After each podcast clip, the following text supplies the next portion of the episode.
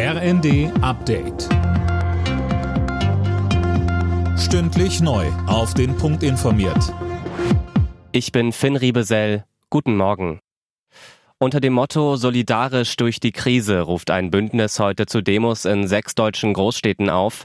In Berlin, Dresden, Düsseldorf, Frankfurt, Hannover und Stuttgart. Die Details von Eileen Schallhorn. Zu den Organisatoren gehören Gewerkschaften, Sozial- und Umweltverbände. Sie fordern unter anderem in der Energiekrise weniger Entlastungen mit der Gießkanne, sondern zielgerichtete Hilfen für die, die sie besonders nötig haben. Sie machen sich aber auch für mehr erneuerbare Energien stark und fordern einen grundlegenden Wandel in der Finanz- und Haushaltspolitik. Das Bündnis erwartet Zehntausende Teilnehmer.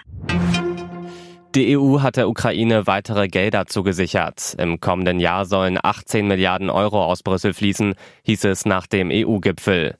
Das ist in etwa so viel wie in diesem Jahr. Kanzler Scholz betonte nach dem Treffen noch einmal die Solidarität der Europäer. Wir sind uns unverändert einig und entschlossen, die Ukraine weiter bei der Verteidigung zu unterstützen, politisch, humanitär, finanziell und auch mit Waffen.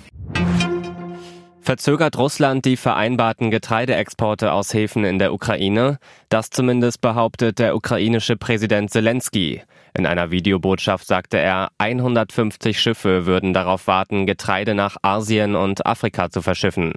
Es gehe um drei Millionen Tonnen Lebensmittel, die nicht wie vereinbart geliefert werden könnten.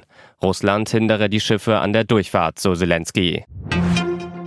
Ganz starker Auftritt des FSV Mainz im Freitagsspiel der Bundesliga. Mit 5 zu 0 haben die Mainzer ihre Gäste vom 1. FC Köln abgefertigt. Die Kölner mussten allerdings schon nach nicht einmal einer halben Stunde wegen einer roten Karte in Unterzahl spielen. Alle Nachrichten auf rnd.de